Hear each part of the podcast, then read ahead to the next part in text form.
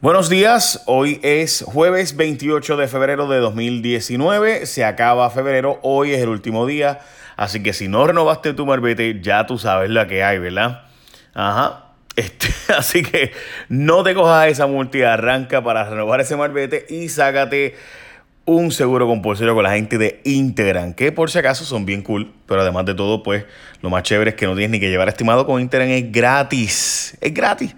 Además te pagan el mismo día con cheque o depósito directo. Y cuando arreglas el carro, llevas la unidad, chequea, mira, arregló, ¡pam! 100 pesitos más. ¡Boom! Así que cuando te dan el cuadrito ese, cuando tú cojas ahora que seguro compulsorio, cógete a la gente de Interan, una empresa netamente puertorriqueña. Bueno, vamos a las noticias más importantes del día, entre ellas que Nidia Coto Vives, la jefa del FEI, del panel de fiscal especial independiente, o sea, la persona que, junto con obviamente dos personas más, decide si se acusa o no a jueces, fiscales, eh, debo decir, perdón, alcaldes, legisladores. O sea, esta es la persona, la única persona junto a el panel del FEI que puede decir si alguien va a ser radicado cargos contra ellos o no. Después de la investigación del Departamento de Justicia, pues resulta ser que según una investigación y testimonios que ayer salieron a relucir eh, como parte del juicio contra Pérez Jubieta, Esteban Pérez Jubieta, que era el jefe de ATSEF, pues resulta ser que ella estaba asesorando sobre dos contratos que, ups, resultó que después estaban convertidos y metidos en la ilegalidad y corrupción del gobierno y demás. Ella no está imputada por los hechos ni se le ha vinculado a acciones ilegales específicamente, más allá de pues recoger chavos y eso durante horas de trabajo.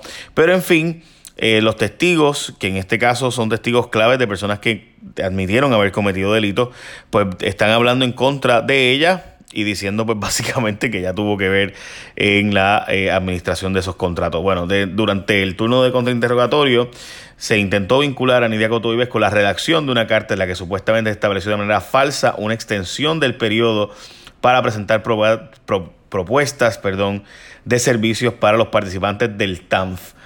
Pero eh, la testigo dijo que no sabía si Coto Vives tuvo que ver algo con la redacción de una misiva. Eh, la verdad es que la defensa lo que está buscando es imputarle a Coto Vives que sí sabía de todo esto y básicamente decir, bueno, pues esto fue autorizado por la división legal, así que mi cliente, pues, pues tú sabes, no tiene la culpa, él no es abogado, eso le toca a otro. Eh, además de que todo el mundo sabe que los Zagardía tienen una guerra a muerte con Nidia Coto Vives, la ex jefa, o perdón, la jefa actualmente, que se espera que no sea renominada, pero muy aliada a Tomás Rivera Chats y jefa del fiscal especial independiente desde la época de Fortuño. Bueno, FEMA denegará ayuda solicitada por el gobierno para envío y pago de patólogos forenses en la isla. Ustedes saben que Ciencia Forense está pasando por un momento, probablemente, problema perdón, bien difícil. Eh, y entonces, pues, no ha tenido. Ahora, David Becknott nos reporta de CBS News que el gobierno federal no va a autorizar el que se trajeran más patólogos pagados con FEMA, luego de Huracán María. Bueno, federales votan dinero en, mucha, en la lucha perdón, contra las drogas, 560 millones según el GAO, y es que la oficina del gobierno federal, del General, General Accounting Office, o ahora es Accountability Office, eh, hizo un estudio que dice que los dineros que se han estado dando para luchar contra el narcotráfico en el Caribe, pues básicamente no se sabe si realmente funcionan. Eh, y específicamente habla de dinero que se le ha dado a Jamaica, República Dominicana, Surinam, Guayana, etcétera. Y la verdad es que no pareciera ser que está funcionando estos dineros que se están dando. De hecho, ni siquiera hay supervisión alguna para saber cuántas funciones o cuánto realmente ha funcionado. Roselló se antoja de un nuevo plebiscito, plebiscito perdón, de estatus. Ahora será para en o antes del 2020, cuando el gobernador buscará que se celebre una segunda consulta de estatus. En mi opinión, lo que está pasando es que el gobernador necesita subir su profile dentro del PNP, tiene que haber visto números que dicen que están mal eh, y en estos días el nuevo día va a, va a encuestar y pronto vamos a ver una encuesta, un resultado, así que tienes que levantar la imagen ahora para que los números no parezca que Jennifer González o que Tomás Rivera Chávez tienen mejores números que tú y que por tanto deben ser ellos los candidatos a la gobernación y no el gobernador. Pero como ustedes recordarán, los pasados plebiscitos que se han hecho no tienen el aval del Congreso, así que realmente son ejercicios de popularidad y encuestas, no tienen real resultado. Bueno, hacen falta miles de policías, pero solo vienen 40 los que juramentaron y el problema es que van a pedir dos meses más para conseguir más interesados para ser policías. La verdad es que quienes han estado interesados no han pasado las pruebas ni de dopaje, muchos de ellos, y otros pues otras pruebas que se le hacen a los policías de reclutas, así que eso está ocurriendo también. Ex abogado de Donald Trump lo tiró al medio, barrió el piso con él. Eso fue un bestial takedown.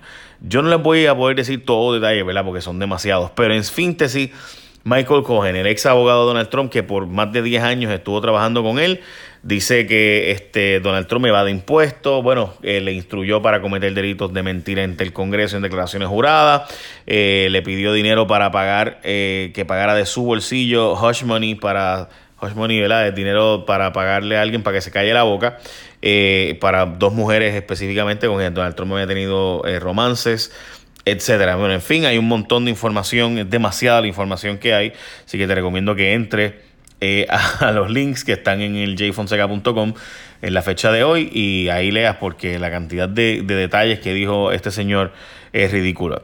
La Junta le dio picota a resoluciones aprobadas en la legislatura. Básicamente, cerca de 24 resoluciones conjuntas que fueron aprobadas en la legislatura fueron rechazadas por la Junta porque iban en contra del presupuesto y en contra del plan fiscal. El tribunal recientemente le dio la razón eh, a la Junta de que ellos tienen el control sobre el asunto presupuestario y todo lo que viene el plan fiscal, ellos lo pueden tumbar. Eh, 300.000 personas pierden la tarjeta del PAN mañana, hoy se acaban los fondos adicionales que el gobierno federal aprobó por la tarjeta del PAN. Hay un proyecto de ley para extender esto, pero no se ha aprobado. Así que en síntesis, 300.000 personas van a perder los beneficios de los cupones mañana y cerca de un millón podrían bajar sus beneficios, los beneficios que ya tenían. Siempre en Estados Unidos, cuando ocurre un desastre en esa zona, en esa zona, por ejemplo, en Luisiana y demás, se aumenta automáticamente los dineros que van hacia los cupones. En Puerto Rico tiene que legislarse porque no participamos del mismo programa que todos los estados. Eh, así que ya usted sabe. Hay una demanda por corrupción en San Juan y se acerca a Yulín cada vez más, la ex compradora de San Juan, Yadira Molina, enmendó su demanda para decir que ahora no es solo el que era jefe quien cometía y sabía de actos de corrupción y presiones indebidas en compra del municipio, sino que también ahora está embarrando a otras personas en su demanda enmendada. Básicamente todo el círculo cercano a la alcaldesa, según ella sabía de esto. En específico habla del administrador de la ciudad capital, la subadministradora, asesor de la alcaldesa, la jefa de recursos humanos, secretario del municipio el jefe de desarrollo socioeconómico. Todos sabían, según ella, de las órdenes de compras con presiones indebidas y actos turbios en el municipio de San Juan. Todo esto, obviamente, sería muy difícil creer que Yulín no sabe o no sabía de estos asuntos de esta señora que y lo que está planteando, porque pues toda su gente más cercana lo sabía, en específico, ella dice que cuando fue a hablar con agentes del FBI se lo confesó a una persona allí, pues se formó el titingo. Ahora es que le meterán billetes a la Comisión Estatal de Elecciones para que no le dé hongo a las máquinas de escrutinio, o sea, después de que lleva tiempo ese edificio con eh, hasta cristales rotos y entrando bien, bueno, de todo. En fin, la cosa es que le dio unas 600 máquinas de escrutinio, no prendieron porque no tienen carga y no se le dio mantenimiento. O sea que la razón de ser de la Comisión Estatal de Elecciones no va a poder hacerla, que es contar los votos. Eso es lo más importante. Pues ya tú sabes, no tienen suficiente equipo y el nuevo día informó que por falta de mantenimiento más de 600 se dañaron y otras tienen hongo. Ahora van a sacar chavos para bregar con eso. O sea que lo más importante que ellos hacen, para eso no había chavos, para pagar veintipico de millones de dólares en nómina, para eso hay chavos. Nómina que literalmente es de los partidos políticos, porque son los partidos los que nombran esas personas. Bueno, una barbaridad. El Wall Street Journal está escribiendo hoy sobre bonistas que están dividiéndose al punto de que diversos grupos de bonistas de GO se han estado uniendo y peleando con otros grupos a la vez. Los GOs son los bonos, por si acaso, que se pagan de todos los impuestos que recibe el gobierno, mientras diferentes de COFINA, ¿verdad?, que se pagan del IBU. Pues esto significa que la Junta y el gobierno negociarán diferentes cosas con diferentes grupos y esto pues presiona a estos grupos a ceder para aceptar menos dinero y eh, finalmente pues acordar con el gobierno y la Junta eh, cuánto será el pago para ellos de la deuda. Como ustedes recordarán, ya se negoció con Cofina, pero no se había negociado con GOs, así que estos otros pues ahora van a pelear. Veremos a ver, pero esas divisiones tienden hacer eh, significar que todos ellos están negociando de forma alterna y distinta y obviamente le da un break a Puerto Rico a bajar un poco más esa deuda. Veremos a ver qué pasa ahí. Donald Trump y Kim Jong-un no lograron nada, solo se dieron lengua porque no hubo eh, ningún acuerdo. Y es que el presidente Trump esperaba lograr un acuerdo, incluso ganarse un premio Nobel de la Paz, pero el contrario pasó, tuvo que irse y no hubo ningún tipo de acuerdo entre las partes.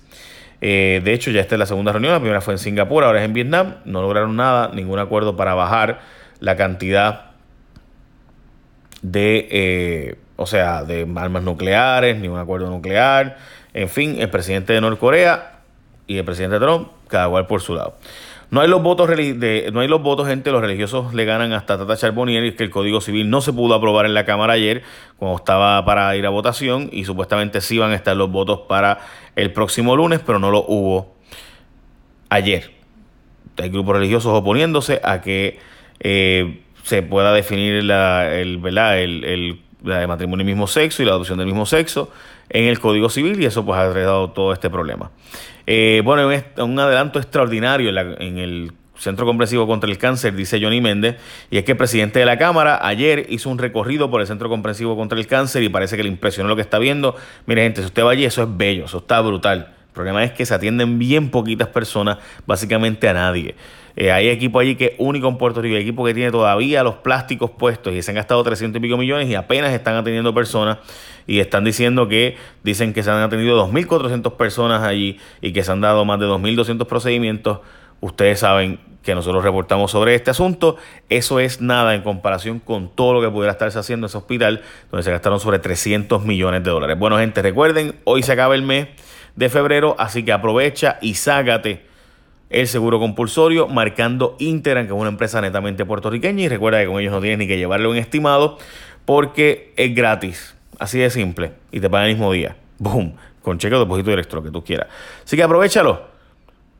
No, mira, mañana es primero de marzo. Así que este, si no sacas de veces, tú sabes que te van a dar una multa brutal. So, sácalo. Y renueva ese seguro compulsorio. Buen día, gente. Bendición. Échame la bendición. バイ。